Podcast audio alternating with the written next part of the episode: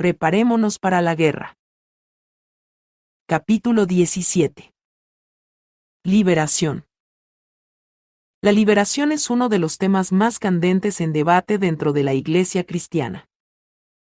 No voy a decir que soy experta en el tema, pero deseo presentar lo que el Señor me ha enseñado en los últimos siete años. A la postre, usted, como individuo, es el que tiene que escudriñar la Biblia en busca de dirección del Señor sobre todo esto.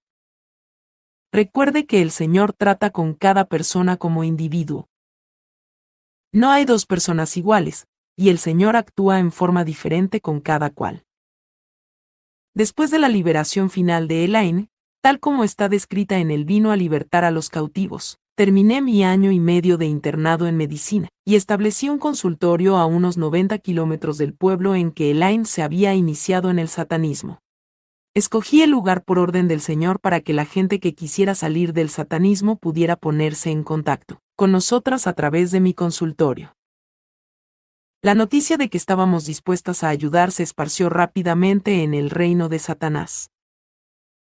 En los siguientes tres años tuvimos el privilegio de ayudar a casi un millar de personas a salir del satanismo al más alto nivel. ¡Qué aventura!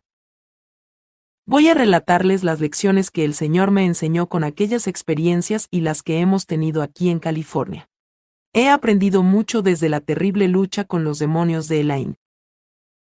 El Señor nos permitió pasar por muchas experiencias singulares y aleccionadoras durante aquel tiempo. Deliberadamente he colocado este capítulo después de los que titulé Escuchar a Dios, Fuego y el principio de la sabiduría. Si no ha resuelto los asuntos que discutimos en esos capítulos, usted no está calificado para trabajar en la liberación de otras personas. Primero tiene que atender su vida y su relación con el Señor. Sin embargo, todo cristiano puede y debe enfrentarse a los demonios o a la influencia demoníaca en su propia vida. Esto me lleva al primer punto que quiero abordar y llamo, a falta de mejor término, autoliberación. Autoliberación, Jesús dijo, y estas señales seguirán a los que creen, en mi nombre echarán fuera demonios. Marcos 16, 17. Dade así que, amados, puesto que tenemos tales promesas, limpiémonos de toda contaminación de carne y de espíritu, perfeccionando la santidad en el temor de Dios. Segunda de Corintios 7:1. Estos pasajes señalan dos cosas. Primero, el requisito básico para echar fuera demonios es ser un verdadero creyente en Jesucristo. Sin embargo, nunca olvide que uno no puede ser creyente sin ser también obediente. Si me amáis, guardad mis mandamientos. El que tiene mis mandamientos, y los guarda, ese es el que me ama, y el que me ama, será amado por mi Padre, y yo le amaré, y me manifestaré a él. Juan 14, 15, 21. No todo el que me dice, Señor, Señor, entrará en el reino de los cielos, sino el que hace la voluntad de mi Padre que está en los cielos. Mateo 7:21. No hay sustituto para la obediencia. Si decimos que creemos en Jesucristo y lo servimos, pero no estamos obedeciendo sus mandamientos que aparecen en la Biblia, estamos engañándonos. Uno no es creyente si no es también obediente. Segundo, tenemos que limpiarnos de toda inmundicia. No se me ocurre nada que describa mejor a los demonios que inmundicia. Tenemos el deber de blandir el poder y la autoridad que nos son dados a través de Jesucristo y expulsar de nuestra vida a los demonios. Jesús dijo, He aquí os doy potestad de hollar serpientes y escorpiones, y sobre toda fuerza del enemigo, y nada os dañará. Pero no os regocijéis de que los espíritus se os sujetan, sino regocijaos de que vuestros nombres están escritos en los cielos. Lucas 10, 19, 20.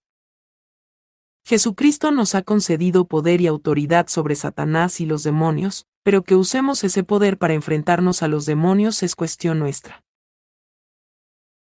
Someteos pues a Dios, resistid al diablo, y huirá de vosotros.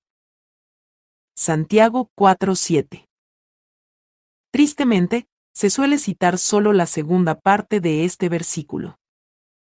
No sé cómo recalcar al máximo la necesidad de la primera mitad. Si no nos sometemos al Señor y obedecemos sus mandamientos, entonces no podemos esperar tener poder sobre los demonios. Pocas personas están dispuestas a participar en el área de la liberación, y muchos de los que lo hacen están mal orientados hacia toda suerte de errores y doctrinas extrañas. Mucha gente está en una situación tal que solo el Señor puede ayudarlos. Quiero que entienda que usted puede tomar ese poder y esa autoridad en el nombre de Jesucristo y echar a los demonios fuera de su vida. Acercaos a Dios, y Él se acercará a vosotros. Pecadores, limpiad las manos, y vosotros los de doble ánimo, purificad vuestros corazones. Santiago 4:8 Examine su vida. ¿Qué puertas abrió en el pasado? ¿Ha cerrado esas puertas de pecado y ha ordenado salir a los demonios que entraron por ellas?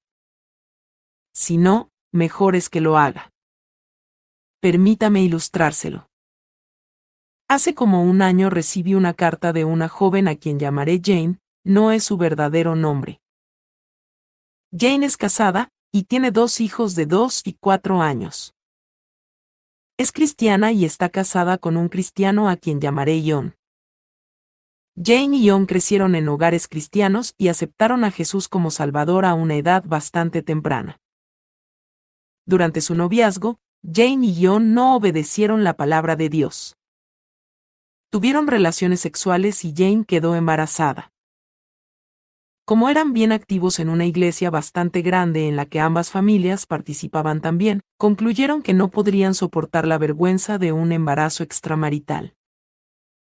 Lo hablaron, y decidieron que la única solución era el aborto, y así lo hicieron. Varios meses después se casaron, el matrimonio se volvió un desastre no podían tener relaciones sexuales satisfactorias. A Jane la atormentaba la culpa y tuvieron dos hijos en un esfuerzo por acallar el remordimiento. Por causa de los niños, ella dejó de trabajar para quedarse en la casa. Como tenía más tiempo, se fue sintiendo cada vez más deprimida por la mala calidad de su matrimonio empezó a ver el canal de música MTV y a vivir en un mundo de fantasía que giraba alrededor del sexo y las estrellas de la música rock. Las cosas iban de mal en peor, y los niños empezaron a manifestar importantes problemas de conducta. Fue entonces cuando me escribieron. Habían leído el libro El vino a libertar a los cautivos, y comprendieron que habían abierto en su vida una puerta a los poderes demoníacos con el aborto y el pecado del Sexo premarital. No se sentían inclinados a pedirle ayuda al pastor ni a nadie en la iglesia porque, en aquel tiempo, la iglesia se había deteriorado y convertido en una cueva de chismosos. No conocían a nadie en los alrededores que los pudiera ayudar. Les escribí explicándoles que con el aborto habían abierto una puerta por la que los demonios podían entrar en los dos. El aborto es, en esencia, un sacrificio humano a Satanás, el dios del ego. Ion tenía tanta culpa como Jane. Los demonios habían entrado en los dos como resultado de aquel pecado. Entonces, en su infelicidad, Jane se había abierto aún más a los demonios al sintonizar la MTV con su música rock. Los niños habían heredado demonios a través de sus padres, y de ahí sus problemas de conducta. Les dije que tenían que echarse sobre sus rodillas juntos y primero ir al Señor y pedirle perdón por sus pecados. Luego, cada uno debía ordenar a los demonios que habían entrado en ellos por aquellos pecados que salieran en el nombre de Jesucristo. Ion, que tenía el rango de cabeza de familia, necesitaba limpiarse primero, y luego ayudar a su esposa a echar fuera a los demonios. Jane tenía también que renunciar a la MTV y la música rock, y tenían que limpiar la casa de discos y casetes de música rock. Luego debían ungir a sus hijos y expulsar en el nombre de Cristo a los demonios que había en ellos, y pedirle al Señor que quebrara la línea hereditaria y sellara en sus hijos esa fuente demoníaca. Jane me respondió que a ella y a Ion les aterraba la idea de confrontar los demonios por ellos mismos, pero que en obediencia al Señor lo habían hecho. Entonces comenzaron a pasar tiempo juntos diariamente en oración y lectura de la Biblia. El cambio en sus hijos y en sus propias vidas fue dramático, pero Jane todavía estaba teniendo problemas con las relaciones sexuales.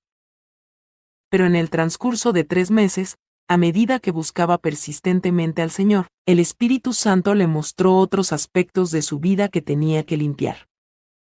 Como Jane siguió sometida al Señor y obedecía sus mandamientos, Él la sanó completamente, y su matrimonio es ahora feliz y normal. El Señor es tan misericordioso que si lo buscamos y obedecemos sus mandamientos, nos sana maravillosamente y limpia nuestra vida. En el capítulo 14, sobre el abuso ritual de menores, he descrito con bastante extensión cómo los padres deben enfrentar el problema de los demonios en sus hijos. El mismo método debe emplearse con cualquier niño que haya heredado demonios de sus padres. Si un padre o madre lee este capítulo y reconoce la necesidad de limpieza en su vida, no debe dejar de limpiar también a sus hijos y cerrar la puerta de la herencia. Por lo general, es mejor que uno encuentre a un hermano en la fe en el que pueda confiar, y que éste ore por uno y eche de uno de los demonios. Pero si no es posible, simplemente recurra a su fe, que el Señor le ayudará. Si los demonios han estado en usted por un tiempo prolongado, no van a salir fácilmente. Si todavía usted anda en pecado, no van a salir. Quizás tenga entre manos una verdadera guerra, pero no se dé por vencido. Sea persistente. Ahora usted puede hacerles tan imposible la vida como ellos se la hicieron a usted. Tiene que hablarles en voz alta porque no pueden leer nuestra mente. Sature su vida de la palabra de Dios. Lea la Biblia en voz alta, aprenda versículos y recítelos, cante himnos de alabanza al Señor cada vez que pueda. Le recomiendo que ponga audios con textos bíblicos cuando no pueda sentarse a leer la Biblia. A veces da resultado tener puestos los audios toda la noche. Reprenda constantemente a los demonios y exíjales que se vayan. Limpie su casa y su vida. Tiene que dejar de pecar. Uno siempre es vulnerable al pecado, pero debe dejar cualquier pecado activo. Si se lo pide, el Espíritu Santo le revelará cuáles son sus pecados si está viviendo en adulterio, no puede esperar echar fuera los demonios hasta que se case con esa persona o rompa su relación con ella. Siempre me sorprende la cantidad de cristianos profesantes que viven en adulterio, sordos a los muchos pasajes bíblicos que condenan este pecado, siempre justificándose a sí mismos. Quizás logre engañarse a sí mismo, pero no engañará al Señor ni a los demonios. Recuerde que uno puede esconder el pecado de las demás personas, pero no del Señor, ni de Satanás y los demonios.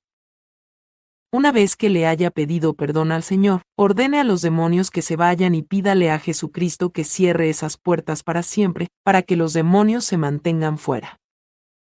Si vuelve a caer en el mismo pecado, le aseguro que los mismos demonios regresarán, cada uno acompañado de siete demonios más fuertes.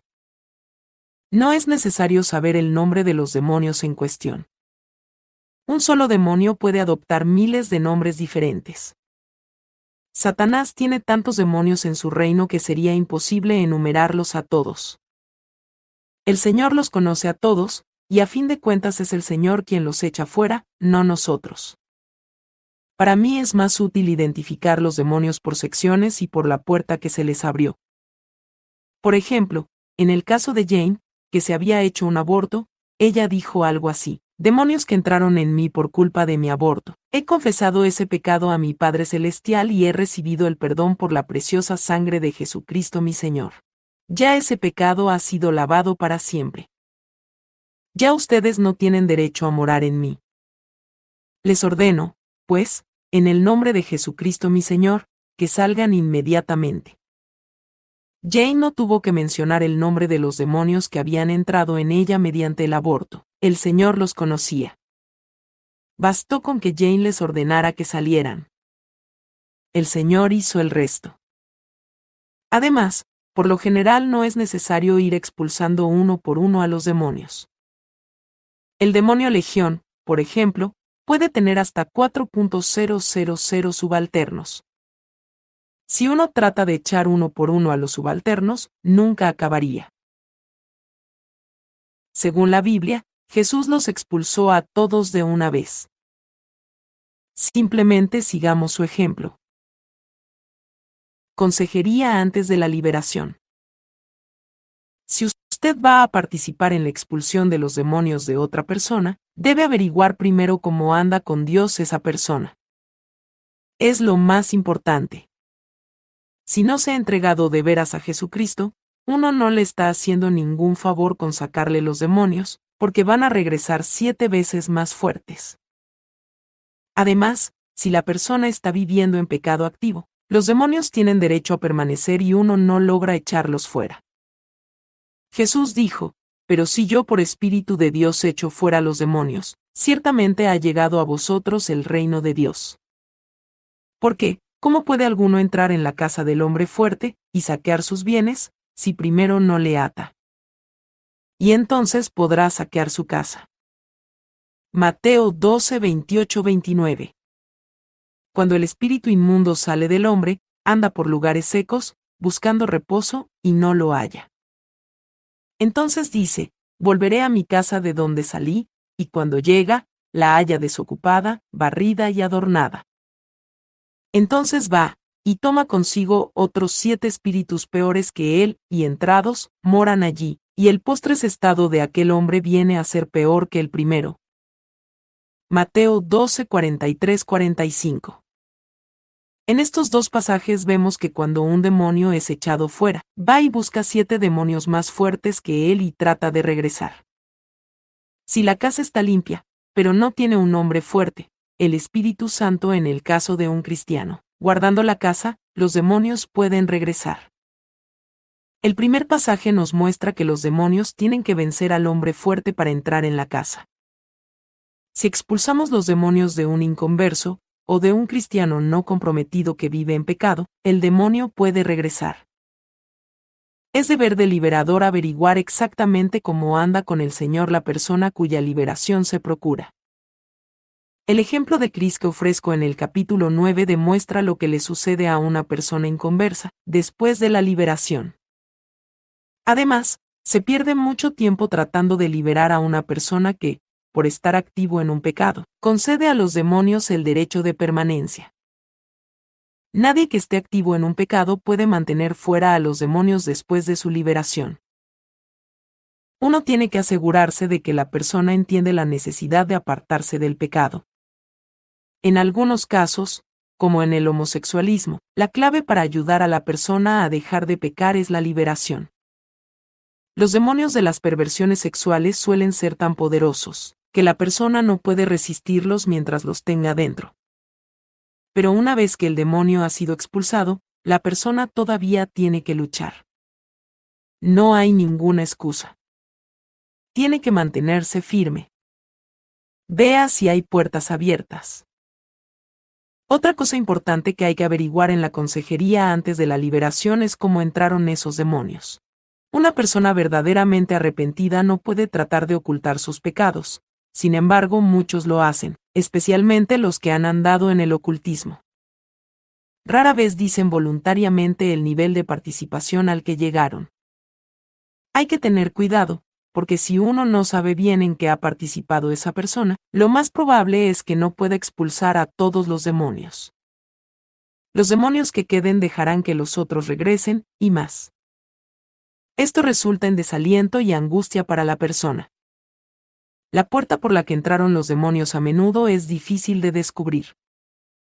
A veces son el resultado de cosas que la persona no ha descubierto. Permítame presentarle el ejemplo de Lidia, no es su verdadero nombre. Lidia, una señora de más de 60 años, acudió a mí diciendo que estaba segura de tener un problema demoníaco. Había servido al Señor toda su vida, y se había convertido en su niñez.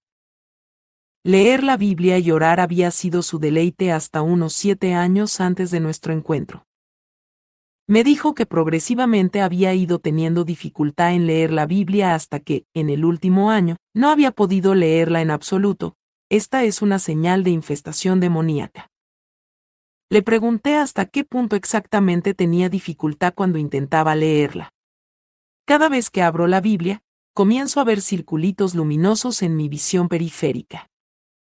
Tan pronto trato de enfocar una palabra, esas luces se interponen y no puedo ver las palabras. Cualquier otro libro lo leo sin dificultad. Muchas veces he reprendido a los demonios que causan esas luces, y les he ordenado someterse y salir en el nombre de Jesús, pero nunca he logrado que salgan. He orado y ayunado en cuanto al problema, pero no hay mejoría. Se pone peor. Cuando alguien reprende muchas veces a los demonios en el nombre de Cristo sin tener resultado, es que los demonios tienen algún derecho en la vida de la persona, por lo que no tienen que salir. Se lo expliqué a Lidia, y nos pusimos a tratar de hallar que les daba ese derecho. Por fin, como a la hora de estar interrogándola, ya ambas estábamos bastante cansadas. Me detuve y oré otra vez, y le pedí al Señor que me diera sabiduría en el asunto. Cuando terminaba de orar, el Espíritu Santo me dirigió a preguntarle a Lidia si las luces se le parecían a algo que había visto antes. Ah, sí. Se me parecen a aquellos ovnis. Punto. ¿Qué ovnis? Punto. Bueno, hace unos siete años yo vivía en la costa oriental de los Estados Unidos, en una zona donde hubo varias apariciones de ovnis. Me fasciné con ellos y no dejaba de decir que tenía muchos deseos de ver uno. Entonces, una noche, cuando me dirigía a casa por la carretera, vi una luz extraña en el campo. No le di importancia al principio, hasta que empezó a acercarse a la carretera. Noté entonces que no era un avión, ni nada que hubiera visto antes. Parecía flotar a unos 15 metros del suelo. Era redondo, y tenía luces que daban vuelta a su alrededor. Me di cuenta entonces de que era igual a las descripciones de los ovnis que habían sido vistos en la zona. Cuando se acercaba a la carretera, puse el pie en los frenos para detener el auto y quedé fascinada. Los demás autos se detenían también. Entonces el Espíritu Santo me dijo, no mires, porque te hará daño. Pero yo estaba demasiado fascinada para escucharlo, y me detuve de todos modos. Cuando me detuve, comprendí que estaba desobedeciendo al Señor, y quise volver a arrancar el auto.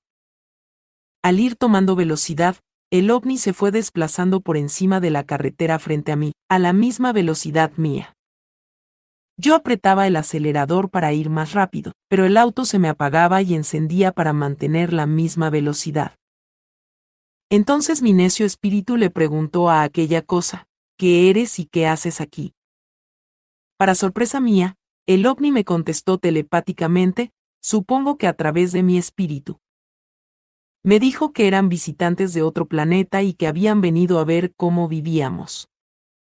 Fue toda una conversación la que sostuvimos. Finalmente, le pregunté si en aquel planeta adoraban y servían a Jesús como lo hacíamos en la Tierra. Comenzaron a dar evasivas. Bueno, es que podemos escoger a quién servir. Pero ¿cómo van a escoger si Jesús es Dios, y creó todo el universo, y por lo tanto incluso a ustedes? Punto. En este punto dejaron de contestarme, se remontaron al cielo y desaparecieron. Lo volví a ver solo una vez más, pero al hablarles les ordené en el nombre de Cristo que se fueran, y se fueron inmediatamente, aquella era la puerta. Siempre supuse que los ovnis son fenómenos demoníacos, especialmente a la luz del tremendo énfasis que ponen en ellos el movimiento de la nueva era y otras religiones paganas. Fue una interesante confirmación. Además, aunque Lidia no se daba cuenta, en realidad estaba probando los espíritus al preguntarle sobre Cristo. Fallaron en el examen. Lidia había desobedecido al Señor primero al detenerse, y después al establecer contacto con aquellos seres. El resultado fue la infestación demoníaca. Oró que el Señor la perdonara, luego ordenó a los demonios que habían entrado por aquella puerta que salieran. Y también le pidió al Señor que partiera su alma y su espíritu según Hebreos 4:12, para que no pudiera volver a comunicarse con el mundo espiritual excepto a través del Espíritu Santo.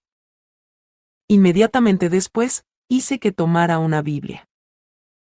Lidia se sintió radiante de gozo al ver que podía leer la palabra de Dios sin ninguna dificultad. Fue muy interesante. Sea persistente. Muchas veces la persona que busca liberación no sabe cómo entraron los demonios. Cuando uno lo sabe, se hace más fácil ordenarles que salgan. Además, muchas veces uno descubre pecados que la persona tiene que confesar y enfrentar. Pasividad. Otra área muy importante que hay que explorar también es el grado de pasividad que la persona practica. La gente que anda en el ocultismo, y especialmente la que tiene problemas de depresión y tendencia al suicidio, por lo general se vuelve perezosa y pasiva de mente. La causa número uno de la depresión es una mente pasiva. En el ocultismo, en esto incluimos la nueva era, se acostumbra a poner la mente en blanco, con lo que se entrega el control de la mente y del cuerpo a los demonios. A tales personas, hay que enseñarles con mucho cuidado a recuperar el dominio de la mente antes de que la liberación sea un triunfo, y también capacitarlos para que mantengan a raya a los demonios después de la liberación. La pasividad es un verdadero obstáculo para mantener fuera a los demonios después de la liberación. También he hallado muy útil interrogar a la persona para ver cuánto control tienen sobre ella los demonios. Con el paso de los años, el Señor siempre me ha enseñado que mientras menos pasiva sea la persona en su liberación, mayor es la probabilidad de permanecer sin demonios al ser liberada. Demasiadas veces la persona quiere permanecer pasiva y que uno haga todo el trabajo. No solo es muy fatigoso para el liberador, sino que la persona que está siendo liberada por lo general después no puede permanecer sin demonios. Más adelante hablaré con más detalles sobre algunas maneras de resolver lo de la pasividad. Control del espíritu humano. Otra cuestión que se suele pasar por alto es la del espíritu humano. Creo que este es el punto problemático más frecuente que he encontrado. El pasaje de segunda de Corintios 7:1 que cité anteriormente en este capítulo dice claramente que nuestro espíritu hay que limpiarlo. Es de mucho valor descubrir cuánto control la persona ha logrado tener sobre su cuerpo espiritual, y cuánto control puede haber logrado otra persona sobre el espíritu de esa persona. Los ejemplos que presenté en el capítulo 16 se aplican aquí. Enseñanza para mí, las sesiones de consejería son de suma importancia en la liberación. Debería ser una sesión de enseñanza intensiva. Si uno no enseña a la persona a ejercer autoridad sobre los demonios, y reprenderlos, no logrará mantenerlos fuera después. Hay que enseñarle también cómo reconocer sus ataques. A veces tengo más de una sesión con la persona antes de ordenar a los demonios que salgan. Nada es más desalentador para cualquiera que el que los demonios regresen. Por último, nunca enfatizaré en exceso la necesidad de preguntarle al Señor sobre la persona antes de tratar de ayudarla. Si nos enfrascamos en una batalla sin las órdenes precisas de nuestro capitán, Jesucristo, nos vamos a ver en problemas. Liberación. El Señor nunca hace nada a través de rutinas o rituales. Cada persona es única, y el Señor la trata como tal. No hay dos liberaciones iguales. Si así fuera, pronto dependeríamos más de los rituales que del Señor. Mientras más participo en liberaciones, más espectadora me siento. Soy una simple sierva. Es el Señor y su poder el que se enfrenta a los demonios. No puedo en absoluto hacer algo por mi cuenta. Solo puedo hacer lo que el Señor me indica. Respondió entonces Jesús, y les dijo, De cierto, de cierto os digo, no puede el Hijo hacer nada por sí mismo, sino lo que ve hacer al Padre, porque todo lo que el Padre hace, también lo hace el Hijo igualmente. Juan 5:19 Jesús nos dio el ejemplo. Hacemos solo lo que nuestro Padre Celestial nos ordena. No podemos usar a nuestro antojo el poder y la autoridad del nombre de Cristo, sino solo bajo la dirección del Padre. Si olvidamos este principio, sin duda vamos a caer en errores. Permítame dar un ejemplo. Hace un par de años atrás, a Elaine y a mí nos pidieron que ayudáramos a un amigo a liberar a una mujer que había sido bruja por muchos años. Oramos y recibimos confirmación del Señor de que debíamos ir y ayudar. Cuando llegamos, después de una sesión con la mujer, nuestro amigo comenzó con una oración. Entonces me miró y me preguntó cómo proceder. Le dije que no sabía porque todavía no había recibido indicaciones del Espíritu Santo. Tuvimos que esperar una hora antes de que el Señor nos diera sus indicaciones. Los demás estaban bastante inquietos, pero no podíamos proceder sin la dirección del Señor. Comprendí después que había sido un periodo de prueba que nos dio el Señor. No es necesario que diga lo difícil que es esperar así, porque los demás estaban esperando que nosotras los dirigiéramos. Lo que no esperaban era que nos sentáramos a esperar en el Señor.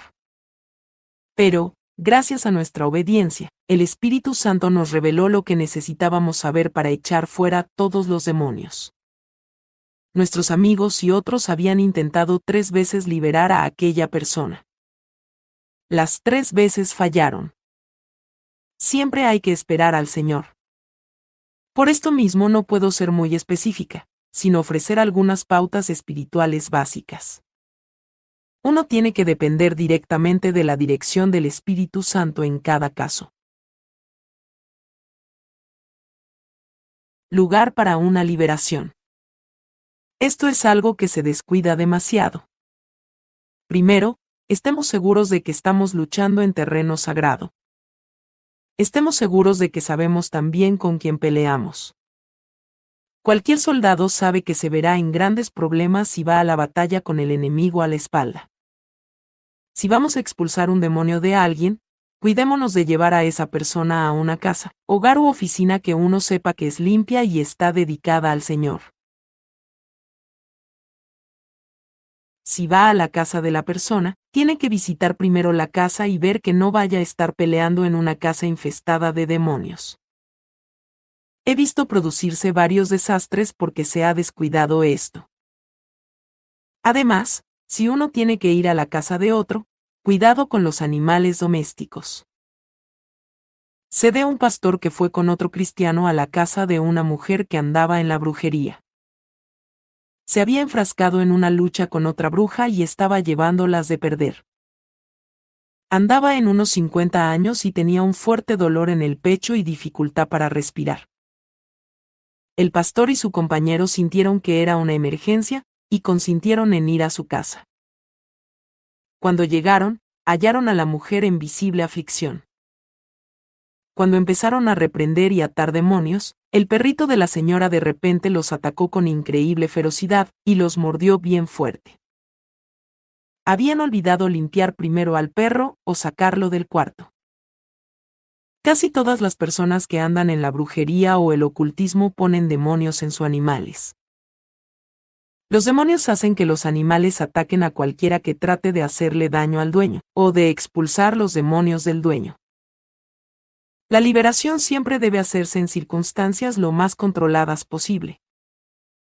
Asegúrese de saber cómo andan con el Señor sus compañeros en la obra de liberación. Demasiadas veces la liberación fracasa por la presencia de satanistas infiltrados como cristianos. Mientras el cristiano está tratando de enfrentarse a los demonios en la persona, los satanistas lo bombardean por detrás con demonios en un esfuerzo por impedir la liberación. Tales circunstancias suelen terminar en desastre. Procedimiento general. Como ya señalé, solamente el Señor puede indicarnos cómo actuar en cada caso. El Espíritu Santo actúa de manera tan diferente en cada caso, que uno no tiene oportunidad de apoyarse en un ritual y no en el Señor. Permítame contarle a manera de ejemplo una experiencia que tuve en una liberación reciente. Janis, no es su verdadero nombre, había estado ocho años atormentada por demonios. Habían abusado sexualmente de ella cuando era niña, se había metido en el ocultismo en su adolescencia, y luego su esposo la golpeaba y vejaba brutalmente. Ocho años antes de conocerla aceptó a Jesucristo como Señor y Salvador, y en ese tiempo su esposo la dejó. Pensó que sus problemas habían terminado, pero estaban apenas comenzando. Tan pronto aceptó al Señor, los demonios empezaron a atormentarla. Ocho años estuvo buscando liberación. Soportó muchas sesiones de liberación y toda la culpa que sentía al fracasar todos los intentos. Siempre le decían que tenía que haber algún pecado no confesado en su vida cuando los demonios no salían. A menudo ese es el caso, pero a veces el problema está más en las vidas de los obreros de liberación que en la persona que busca ser liberada. Elaine y yo estuvimos cuatro meses en contacto con Janice antes de que el Señor nos diera permiso para ayudarla. Cuando recibimos el permiso, invitamos a Janice y a la otra señora cristiana mayor con la que Janice vivía a que viniera a estar un fin de semana en nuestra casa. Busqué fervientemente al Señor en oración durante la semana en cuanto a cómo proceder. Finalmente, en la mañana en que Janice iba a llegar, el Señor me habló y me dijo que no tenía que hacer nada. Debíamos simplemente estar juntas y ensalzar su nombre. Él se iba a encargar de los demonios silenciosa y suavemente. Janice llegó en un estado de mucha aprensión ante la expectativa de quizás otra traumática sesión. Se alegró muchísimo cuando le dije las instrucciones que había recibido del Señor. Hicimos como nos lo ordenó el Señor, y Él cumplió su promesa. Cada mañana, al levantarse, Janice se sentía más aligerada. El último día de aquel fin de semana de tres días ya estaba completamente libre de demonios. El Señor en su bondad sabía que Janice no podría soportar otra sesión de liberación traumática. El Señor es tan amoroso y bondadoso. Nunca podremos enfatizar lo suficiente la necesidad de orar intensivamente en busca de la dirección del Señor, antes de comenzar una liberación. Sin duda alguna, comience la liberación con una oración. Luego, si ya no lo he hecho, haga que la persona que busca liberación declare en sus propias palabras a quien sirve. Haga que defina al Jesús a quien sirve según la Biblia y que renuncie a cualquier cosa que haya recibido de Satanás. En lo físico, el cuarto debe ser cómodo. Suelo pedir a las mujeres que usen pantalones o bermudas para guardar el recato es mejor que se sienten en una silla recta. No pido esto solo para que no se duerman, sino también para que puedan moverse fácilmente. He hallado que no es necesario valerse de contacto físico como mantener agachada a la persona. Se debe controlar a los demonios atándolos y demandando que la persona que está siendo liberada ponga bajo sujeción a los demonios. Si le es totalmente imposible controlarlos, probablemente tampoco va a poder mantenerlos fuera después. Muchas veces, el contacto físico excita a los demonios y causa innecesarias manifestaciones, y a veces abre las puertas a la lascivia. No debería haber contacto físico entre personas del sexo opuesto excepto cuando se está ungiendo con aceite. Recuerde que los demonios echarán mano de cualquier cosa.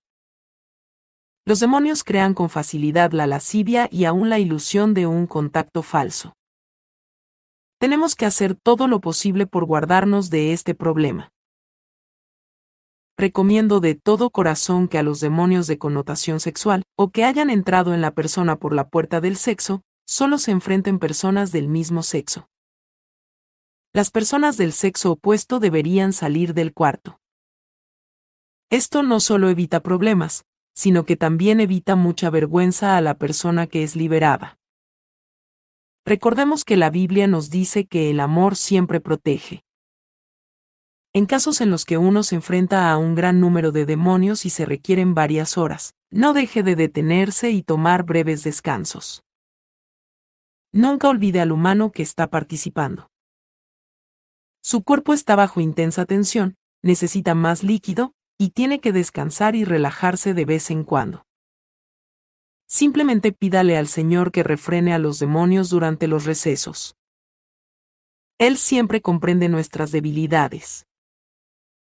en casos así, no demanda que trabajemos hora tras hora sin descansos. Uno constantemente tiene que considerar lo que le está pasando a la persona a la que se le están expulsando los demonios. Yo he tenido que hospitalizar a personas después de liberaciones efectuadas descuidadamente por cristianos desconsiderados. No olvidemos nunca que los demonios van a destrozar lo más posible el cuerpo de la persona en un intento por matarla antes de salir. Hay que pedirle al Señor que nos tenga al tanto de lo que está pasando dentro del cuerpo de la persona. Siempre trato de formarme una idea de lo que tendremos entre manos antes de comenzar una sesión de liberación. Es mejor reservar suficiente tiempo para completar la tarea. Si no se expulsan de una vez todos los demonios, los que queden permitirán que el resto regrese y la persona estará peor que al principio. Esto causa mucho desaliento.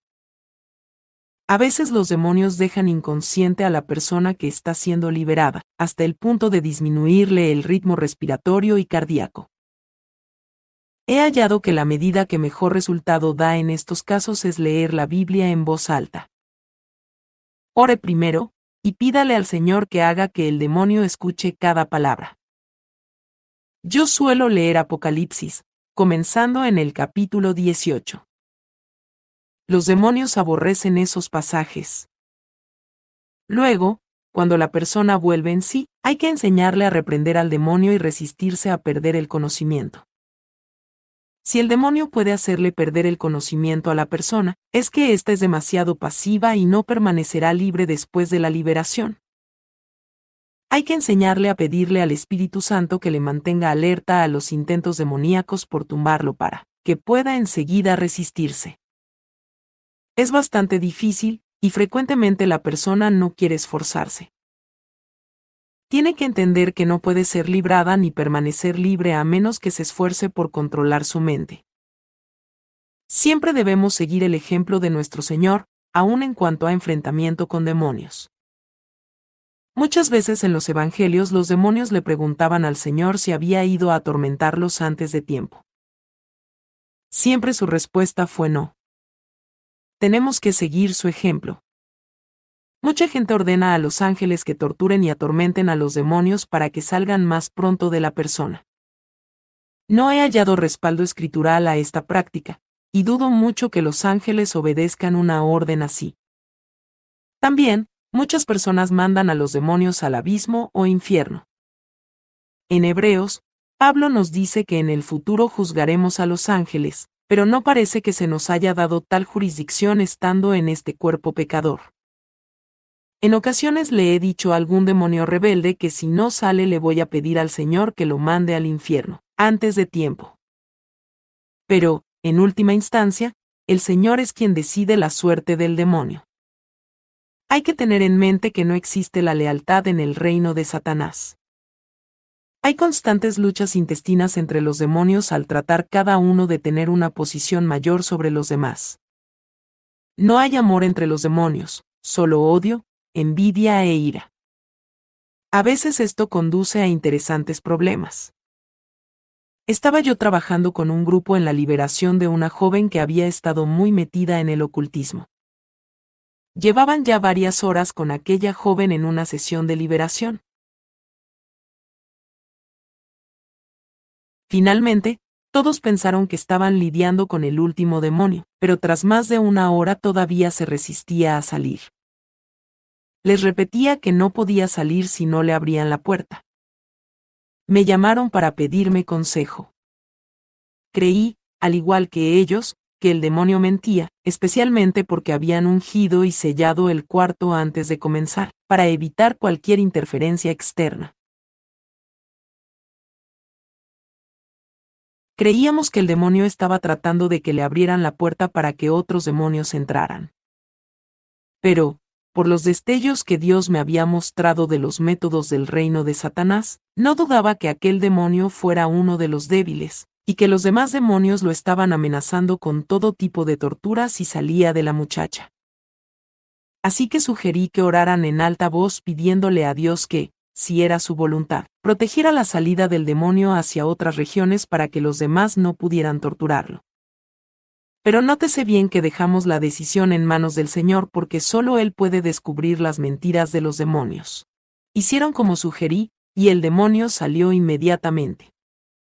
Muchas veces hay que dejar las decisiones en cuanto a la suerte del demonio en las manos del Señor, porque Él ve el panorama completo y nosotros no. Los demonios se debilitan rápidamente en presencia de la alabanza. Cantar alabanzas y elevar oraciones de alabanza y gratitud es a menudo muy útil para debilitar a los demonios. Además, no olvide el poder de la palabra de Dios. Lea y cite la Biblia en voz alta.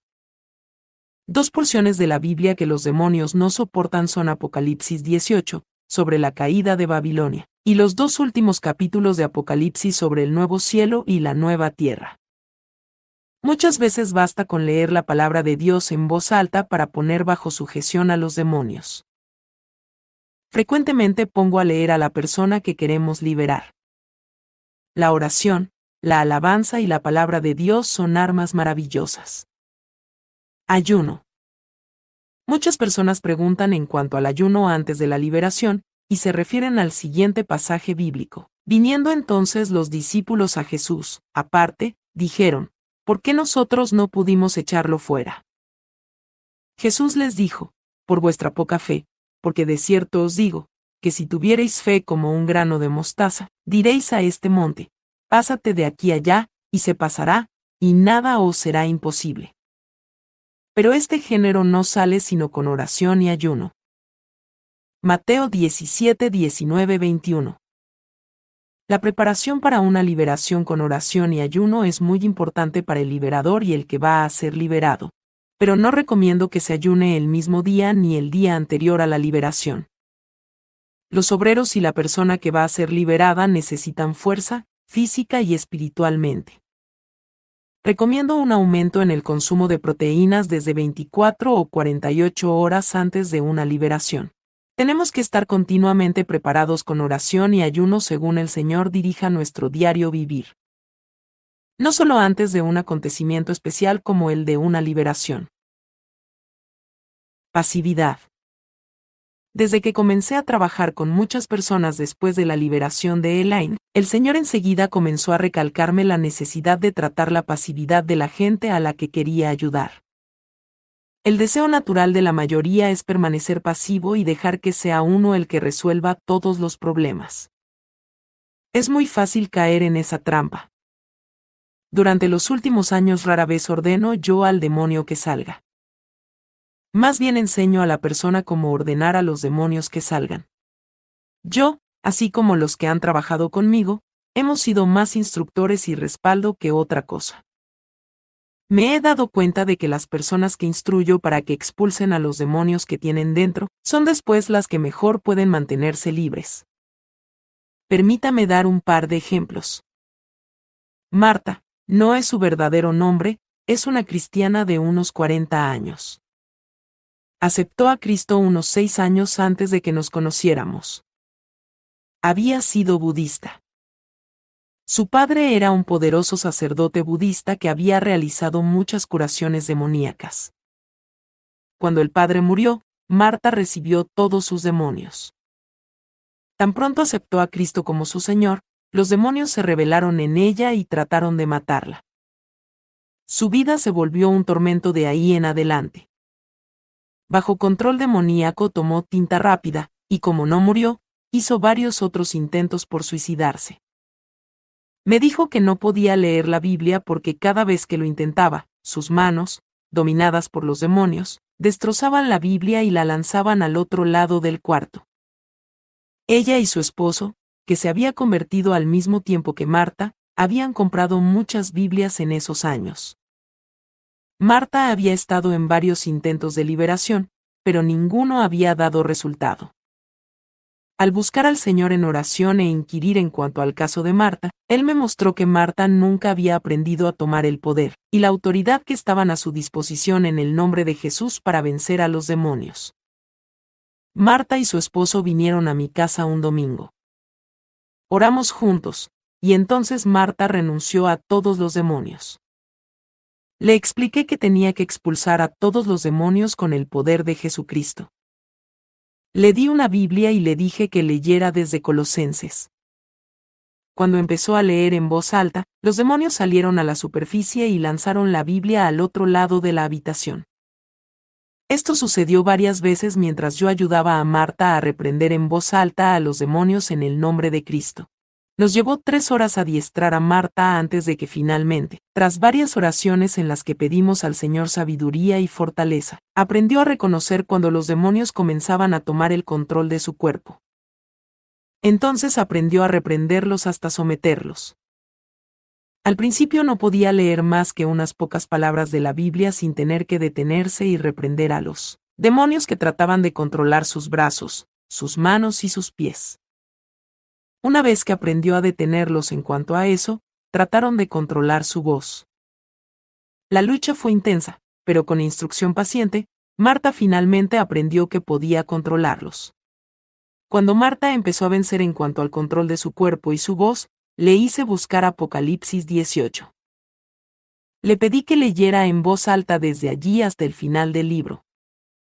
Cada vez que sentía que un demonio trataba de controlar su cuerpo, mente o voz, se detenía y le ordenaba que la dejara en el nombre de Jesucristo. La batalla seguía adelante. Una y otra vez los demonios trataron de detener a Marta, pero ella se mantuvo firme. Cuando llegó al capítulo 21 de Apocalipsis, su lectura ya era más suave y fácil. Todos los demonios ya habían salido cuando llegó al último capítulo. Todos nos regocijamos y alabamos al Señor cuando Marta leyó el último capítulo de Apocalipsis fácil y libremente, libre al fin del tormento demoníaco. El problema en el caso de Marta era la pasividad. Ella no pensaba que podía dominar a los demonios porque le hacían perder el conocimiento. Sin embargo, con ayuda y oración para que el Espíritu Santo le indicara el momento en que los demonios empezaban a quitarle el conocimiento, aprendió a reconocer sus tácticas y a detenerlos con el poder del nombre de Jesús. Tan pronto aprendió esto, tuvieron que salir. Muchas personas dirán que no pueden controlar ni detener a los demonios porque los dejan inconscientes. Esto se debe a que han dejado que su mente esté pasiva. El Espíritu Santo los ayudará a volver a controlar sus mentes, para que puedan reconocer la actividad demoníaca en el momento en que comienza. Esto es clave, no para expulsar a los demonios, sino para que no vuelvan a entrar. René es otro caso. René era una joven de 16 años que había participado en una ceremonia satánica, para unirse a un club en la escuela secundaria. Seis meses después, cuando algunos de sus amigos trataron de llevarla al Señor, los demonios comenzaron a afligirla con un intenso dolor abdominal. Asustados, sus amigos la llevaron a una iglesia que nosotras estábamos visitando. Entraron en la iglesia con René, que pataleaba y chillaba. La dejaron caer en el asiento delantero, doblada, gritando de dolor. El pastor y varios miembros de la iglesia me acompañaron para ayudar a René. Los estudiantes nos contaron brevemente y nos dijeron que René llevaba varias horas gritando de dolor. Nos dijeron que había aceptado a Cristo aquella mañana. Lo primero que había que hacer era lograr la atención de René. Como era joven, se había asustado mucho cuando le comenzó el dolor. El dolor se le había estado presentado y quitando en las dos últimas semanas, y le habían hecho varias pruebas médicas para determinar la causa. Los doctores no habían podido hallar nada que estuviera físicamente mal. Aquella mañana el dolor le había vuelto, pero era mucho más fuerte que antes. Pedí un paño húmedo frío y le lavé la cara, y le pedí que tomara un poco de agua fría. Esto la ayudó a controlarse. Le dije que tenía que dejar de chillar para que pudiéramos ayudarla. Cuando se tranquilizó, ella misma me contó su historia. El Señor me guió a explorar el asunto de su salvación resultó que en realidad no había aceptado al Señor. Los demonios habían hablado a través de ella y los demás estudiantes pensaron que había sido salva. Me llevó 45 minutos explicarle la salvación, porque al observarle los ojos cuidadosamente, los demonios una y otra vez le taponaban la mente para que no escuchara lo que yo le estaba diciendo. Varias veces tuve que reprender a los demonios, y ordenarles en el nombre de Cristo que se apartaran para poder hablar con René. En el caso de René, la batalla giró alrededor de su salvación. Le dije que, en un acto de su voluntad, tenía que pedirle a Jesús que la salvara y la limpiara de todos sus pecados. Allí estábamos para ayudarla, pero era ella la que tenía que pedirlo. La batalla rugió durante casi una hora. Cada vez que René comenzaba a hablar con Jesús, los demonios la atacaban ferozmente con fuerte dolor que le hacía gritar. Usted se preguntará por qué no ordenamos a los demonios que la dejaran, pero el Espíritu Santo nos guió a todos a la conclusión de que René tenía que estar dispuesta a luchar por su salvación, porque si no después no iba a poder mantener fuera a los demonios. Cuando al fin los demonios vieron que no podían detenerla con aquel dolor, trataron de impedir que hablara. Oramos, cantamos himnos de alabanzas al Señor, y atamos a los demonios en el nombre de Jesús. Por fin, René pudo hablar y comenzó a gritar, Oh Dios, ten misericordia de mí, que soy pecadora. ¿Cómo puedes amarme tanto como para salvarme si yo he adorado a tu enemigo Satanás? Oh Dios, creo que Jesús murió por mí. Perdóname y límpiame de pecado. Era el primer paso. Después de que René fue salva, tomamos un descanso. Yo sabía que ella estaba agotada por las dos horas de lucha. Le volví a lavar la cara, y la ayudé a que volviera a tomar algo. Descansamos unos diez minutos. Entonces le dije a René que ordenara a los demonios que salieran en el nombre de Jesucristo. Pasamos otras tres horas en intensa lucha hasta que todos los demonios salieron. Al final de ese tiempo, el dolor también se había ido por completo. René quedó completamente agotada, y nosotros también. Dirigir a alguien en una liberación es muy similar a dirigir a la mujer que está de parto. Los dos quedan agotados. En determinado momento le pregunté al Señor si quería quitarle el dolor a René y dejar que nosotros compartiéramos el dolor. Los demonios. Él respondió, no, porque entonces se rendirá y no expulsará todos los demonios. En el caso de René, el dolor lo permitió el Señor para estimularla a seguir luchando hasta que todos los demonios salieran. René pasó después por seis meses de luchas para mantener fuera a los demonios, pero tenía unos buenos hermanos y hermanas en Cristo que la respaldaban. A lo largo de su experiencia liberadora había aprendido a reprender a los demonios y a mantenerlos a raya. Y necesario es que diga que su conversión fue una experiencia muy significativa, y René valora su salvación más que la mayoría de los jóvenes que he conocido. Ya lleva un año libre de demonios, y está creciendo en el Señor. Nuestra compasión humana natural a veces nos impulsa a correr a aliviar a la persona que sufre dolor sin ayudarle a que capee la situación. El Señor sabe que usualmente damos más valor a las cosas por las que trabajamos que a las que recibimos gratis. René se esforzó por echar fuera sus demonios, y por lo tanto quedó determinada a dejarlos fuera. El uso del aceite. La unción con aceite es de mucha ayuda en la liberación. Muchas veces aplico la unción tantas veces como demonios líderes haya. Depende de cómo el Espíritu Santo me guíe. Pero nunca olvido este útil instrumento. Lenguas. La cuestión de las lenguas causa grandes dificultades en el área de la liberación. Demasiadas veces en las iglesias pentecostales, la gente cree que alguien ha sido liberado porque empieza a hablar en lenguas. Pero cometen el grave error de no probar al espíritu que habla.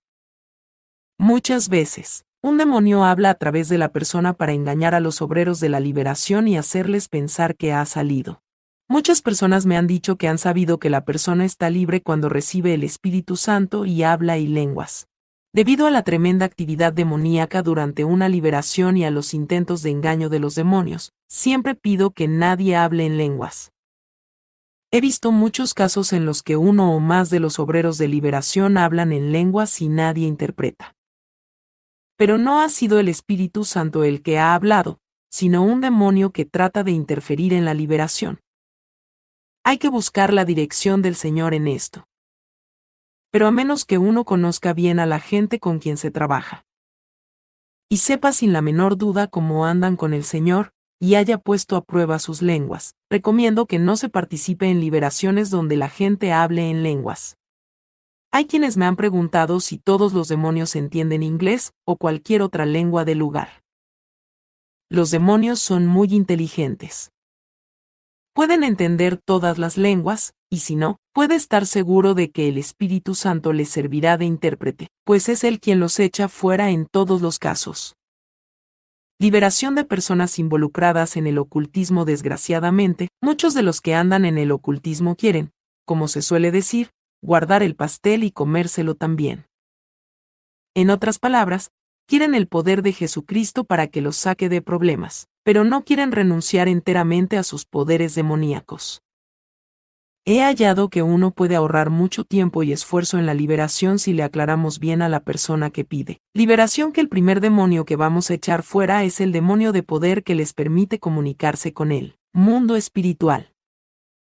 Les explicamos que una vez que ese demonio sale, al instante la persona pierde su capacidad para valerse de los poderes de la brujería. Si alguien no está absolutamente seguro de que desea la liberación, o si está tratando de engañarnos, se retracta inmediatamente cuando sabe que con la expulsión de ese demonio perderá al instante el uso de su cuerpo espiritual. También he hallado que esto es algo que se descuida mucho en la liberación, y con frecuencia esta puerta queda abierta. El resultado es un sufrimiento inmenso cuando Satanás y los demonios acosen sin tregua a la persona. Véase el capítulo 16 en cuanto a ejemplos concretos al respecto. La gente que ha andado en el ocultismo generalmente tiene muchos demonios. He hallado que lo más fácil es ir limpiando por partes y ordenando al demonio líder que salga con todos sus subalternos. Las partes más importantes son las siguientes. 1. En la mayoría de las personas que han estado muy envueltas en el ocultismo hay una puerta especial para el mismo Satanás. Esta puerta muy secreta la mantiene abierta un demonio de muy alto rango que se refiere a sí mismo como hijo de Satán. Nota. Este título cambia según el lugar geográfico, y los nombres de estos demonios cambian también. Son muy numerosos para tratar de enumerarlos. Basta señalar al demonio por su función para establecer autoridad sobre él.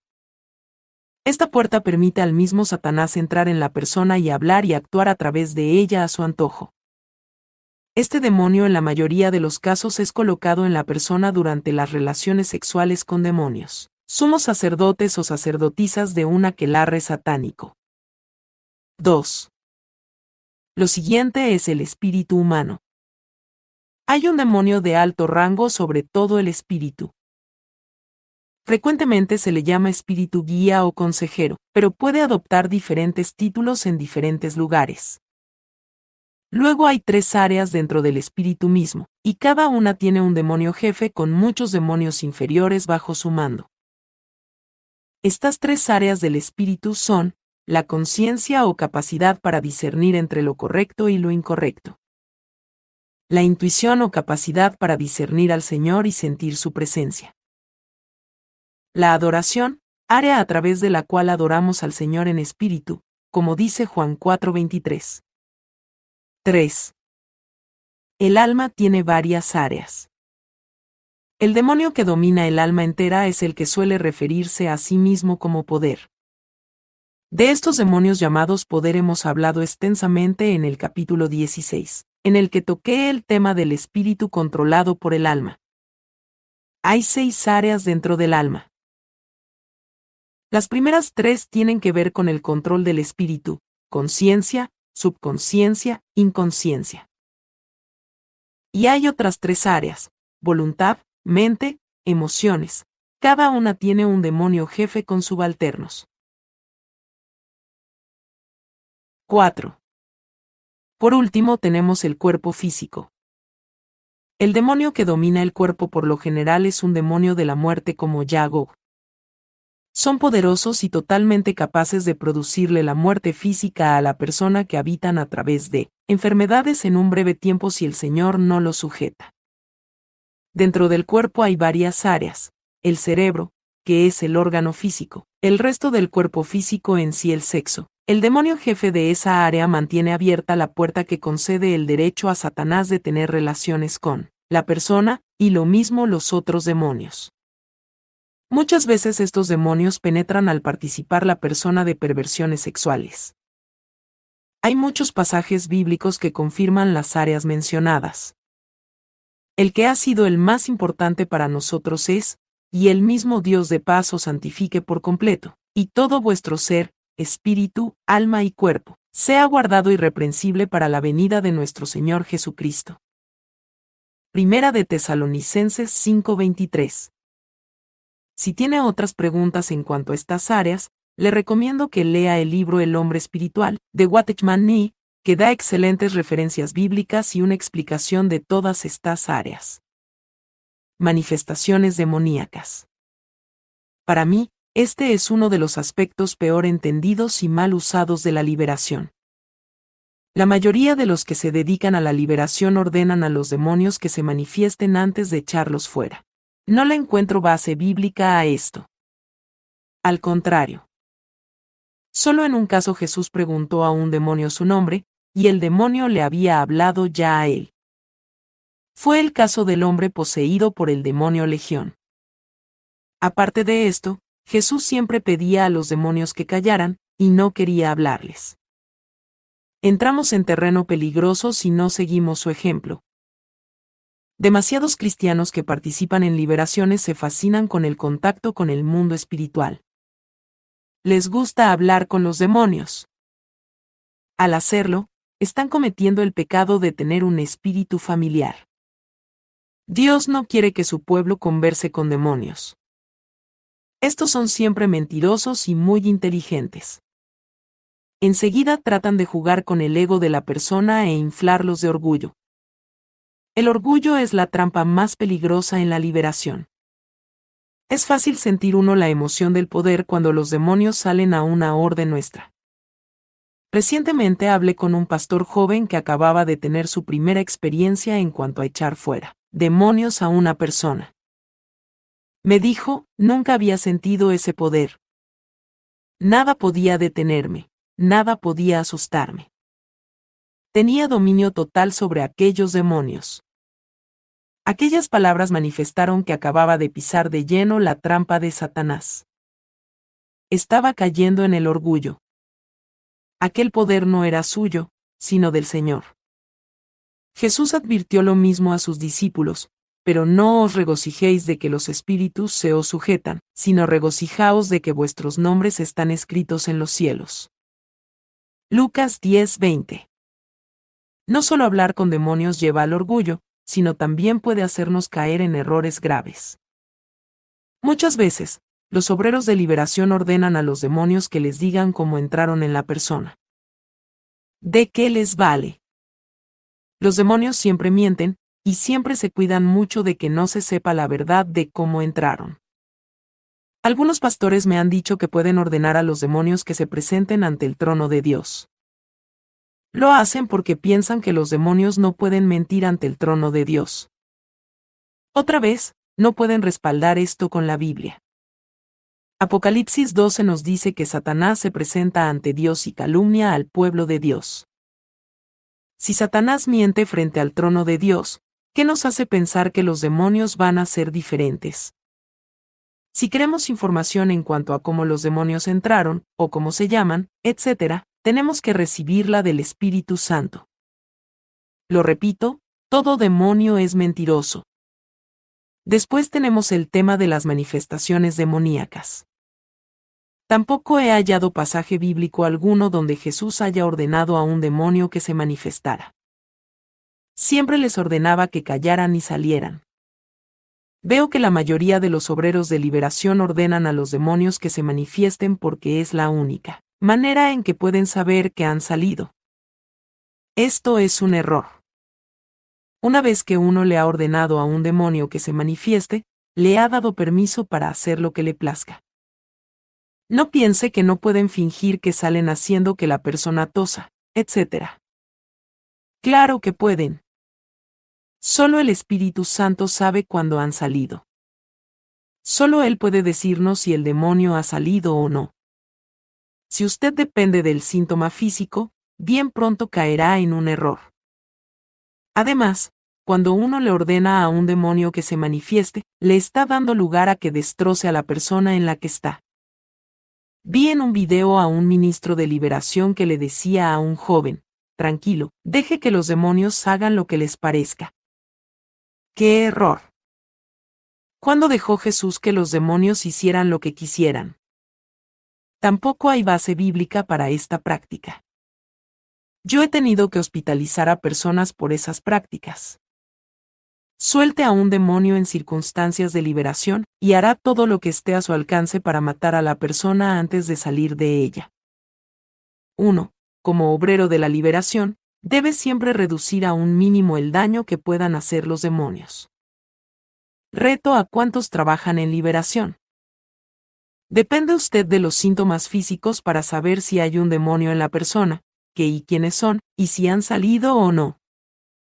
Si esto es cierto, déjeme decirle, usted no mantiene la relación que hay que tener con Dios para trabajar en este ministerio. Liberación en masa. Esta es otra práctica común entre los que trabajan en liberación. Y tampoco encuentro base bíblica que respalde el concepto de la liberación en masa. Jesús siempre trató a cada persona como un individuo. Es más, en muchos casos expulsó al demonio antes de que llegara la multitud. Y cuando Jesús vio que la multitud se agolpaba, reprendió al espíritu inmundo, diciéndole, Espíritu mudo y sordo, yo te mando, sal de él, y no entres más en él. Marcos 9:25 Jesús apresuraba a expulsar al demonio antes de que llegara la multitud. Jesús no armaba espectáculo. A los demonios les encantan los espectáculos. El capítulo sobre el amor de Primera de Corintios 13 nos dice que el amor siempre protege. ¿Por qué no proteger de la vergüenza en público a la persona que busca liberación?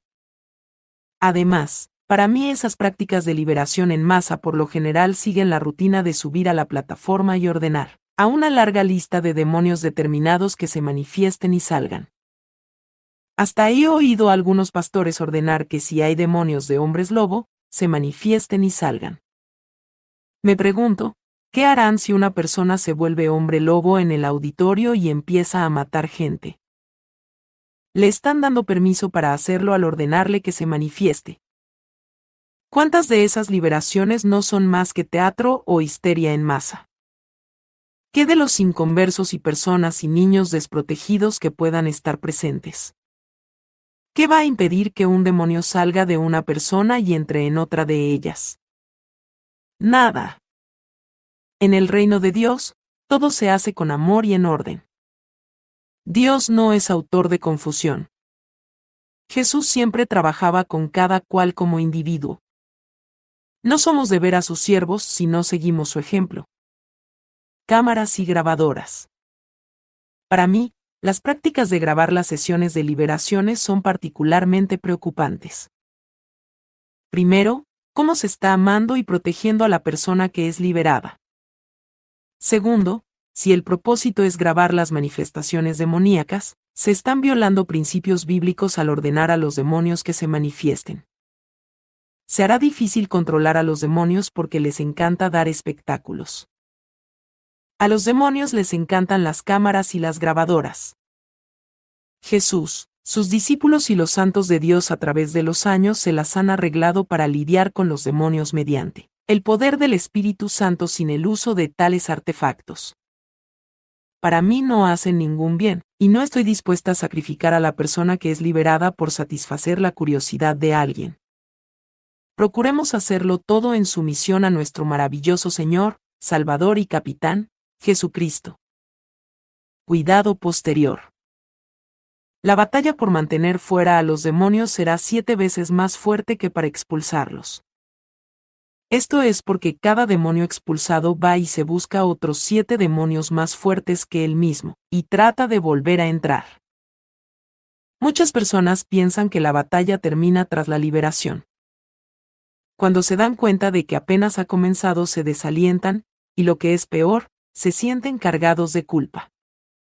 dada la batalla que libran, piensan que algo están haciendo mal, o que no expulsaron a todos los demonios durante la liberación. Mientras mejor se prepare de antemano a la persona en cuanto a la batalla después de la liberación, mayor será el buen éxito en evitar la reentrada de los demonios. El mayor problema en evitar que los demonios vuelvan después de la liberación es el control de la mente. En el capítulo 15 abordamos este tema en detalle. Tenemos que enseñar a las personas que reciben liberación que los demonios, una vez fuera, van a tratar de afligir a la persona con síntomas físicos y emociones tal como lo hacían cuando estaban dentro. Cada vez que experimenten tales emociones o síntomas, inmediatamente deben reprender a los demonios. Los demonios siempre mienten y le dicen a la persona que han vuelto a entrar cuando en realidad no es cierto.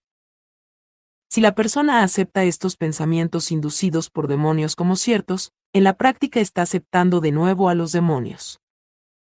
Todo en nuestro andar cristiano debe basarse en la fe. Una vez que la persona ha sido liberada, y todos los participantes sienten unidad y paz en cuanto a que la persona ha sido completamente liberada, entonces esa persona debe aceptar por fe que es así. Las personas que tenían espíritus guías literalmente tendrán que aprender de nuevo a utilizar su mente. Los que habían practicado la meditación y otras técnicas en las que se deja la mente en blanco deben entender que, bajo ninguna circunstancia, deben permitir que la mente se les quede en blanco. Si lo permiten, los demonios tendrán una puerta abierta por donde volver a entrar. La mente es como un músculo, y se pone flácida por falta de uso.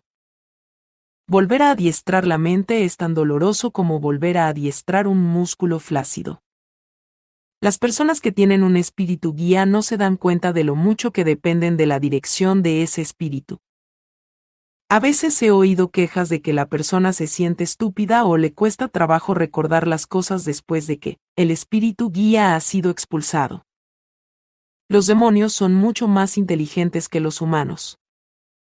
La gente que pierde al espíritu guía pierde también algo de inteligencia porque ya no tiene acceso a la información del espíritu guía.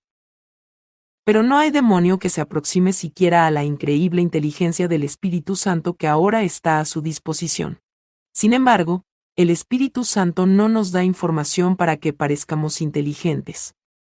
La mejor manera de reentrenar la mente es memorizar pasajes bíblicos. De hecho, aprender versículos es esencial después de la liberación. Es bueno hacerlo también antes de la liberación, porque ayuda a vencer la pasividad. Aprender versículos no es fácil para nadie. Permítame ofrecerle una técnica que aprendí y que me ha sido muy útil. Separe cierto tiempo del día para aprender versículos. Para mí son unos 20 minutos mientras me seco el pelo por las mañanas. Escriba el versículo o versículos que desee aprender en una tarjeta. Yo pego las tarjetas en el espejo.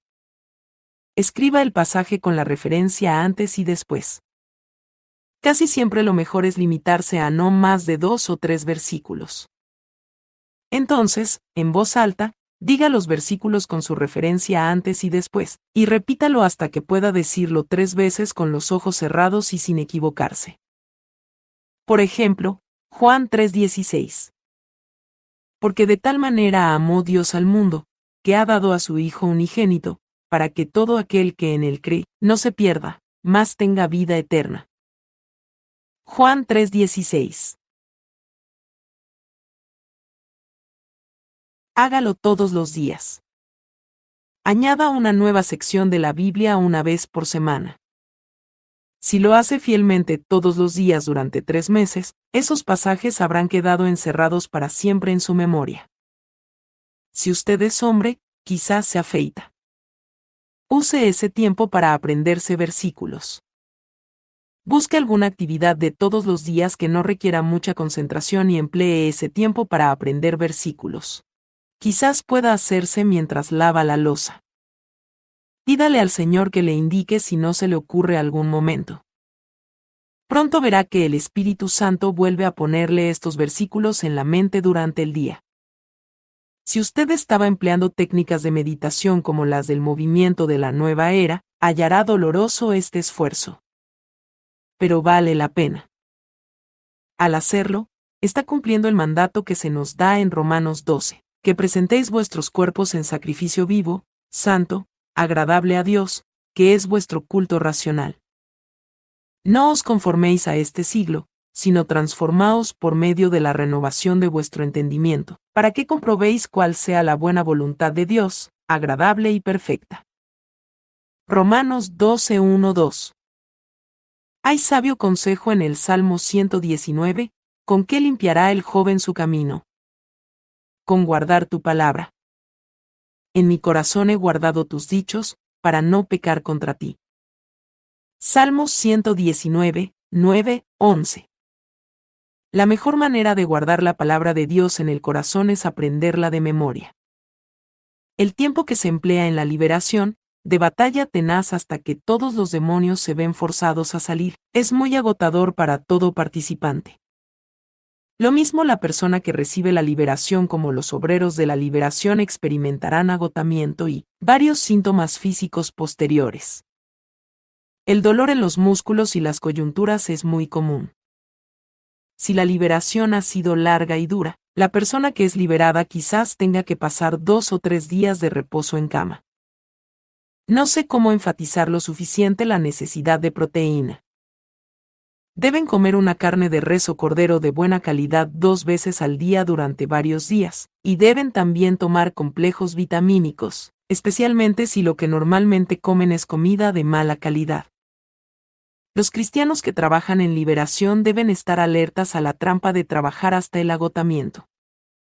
Muy rara vez la liberación es algo de emergencia. Planee las sesiones para que pueda tener después descanso extra. No es sabio meterse a hacer liberación hasta tarde en una noche de domingo y esperar levantarse para ir al trabajo el lunes en la mañana. He visto producirse muchas bajas porque los obreros de liberación no siguen la dirección del Señor en este respecto. Algunas personas que han estado poseídas desde su nacimiento o su temprana infancia necesitan que alguien las cuide en su casa por un periodo de tiempo después de la liberación. Ahí tienen el ejemplo de Elaine. Elaine había estado poseída desde sus primeros días de nacida. Si ya usted ha leído El vino a libertar a los cautivos, sabrá que la vendieron a Satanás en un contrato sellado con sangre poco después de nacer. En aquel momento colocaron muchos demonios en ella. Aquellos espíritus estorbaron enormemente el desarrollo de Elaine. Frecuentemente le cerraban completamente la mente y usaban su cuerpo para lo que quisieran. He trabajado con varias personas igualmente poseídas que no recordaban un año o más de su vida. Cuando regresábamos a casa después de la liberación total, Elaine se volvió a mí y me dijo, ¿sabes? Me siento muy extraña, como si no supiera quién soy. Al despertar al día siguiente había hecho regresión al nivel de una niñita. El Señor permitió eso, para permitirle a Elaine crecer y desarrollarse, como los demonios no se lo habían permitido. Su desarrollo fue muy acelerado, por supuesto, pero pasamos unos tres meses en el proceso de crecimiento. No sé lo que hubiera hecho sin la dirección del Señor durante ese tiempo. De pronto me vi con una niña adulta. Pero el Señor me mostró que Él estaba proporcionando a Elaine la oportunidad de desarrollarse en una atmósfera de constante amor y amonestación, en el Señor que no había tenido en la niñez. Desde entonces, he visto suceder esto con varias otras personas igualmente metidas en el ocultismo desde la infancia. Cada persona es diferente, pero cualquiera que haya estado poseída desde la infancia, tendrá facetas de su personalidad y su vida que no se han desarrollado debidamente. Es un periodo bien difícil que demanda mucho amor y cuidado de parte del pueblo de Dios. Es, pues, responsabilidad de quien ayuda a estas personas orar diariamente que sean escudadas y ponerse por ellas en la brecha. Normalmente, al parecer el Señor impide el ataque de los demonios hasta que han tenido la oportunidad de crecer y afirmarse en el Señor. Sin embargo, es un periodo de mucha vulnerabilidad, y los que trabajamos en liberación, tenemos la enorme responsabilidad de ayudar a estas personas en estos difíciles momentos. A la gente no le gusta hablar de las cicatrices que quedan, pero son una realidad. A cualquiera que haya estado muy metido en el ocultismo durante muchos años, le quedarán cicatrices. A veces se manifestarán en rasgos de personalidad, debilidades, etc. Las cicatrices son realidades que los que trabajan con esas personas, y si las aman tendrán que aceptar sin condenar a la persona. En todos los casos, cuando una persona ha estado profundamente poseída, habrá un prolongado periodo de sanidad. Todas las partes de su cuerpo, alma y espíritu tendrán que sanar y reajustarse tras la salida de los demonios. A veces es un proceso muy doloroso que no termina de un día para otro. Los que ayudamos a estas personas, debemos pedir en oración una porción extra de gracia para poder seguir amándolos durante ese tiempo. Constantemente hemos de depender del Señor en cuanto a sabiduría y dirección. Sobrellevad los unos las cargas de los otros, y cumplid así la ley de Cristo. Gálatas 6:2 Amor, cuidado y paciencia. Esto es la esencia del Ministerio de Liberación. Este fue el capítulo 17 de Preparémonos para la guerra. Por favor, síguenos para que escuches el libro completo. Que Dios te bendiga.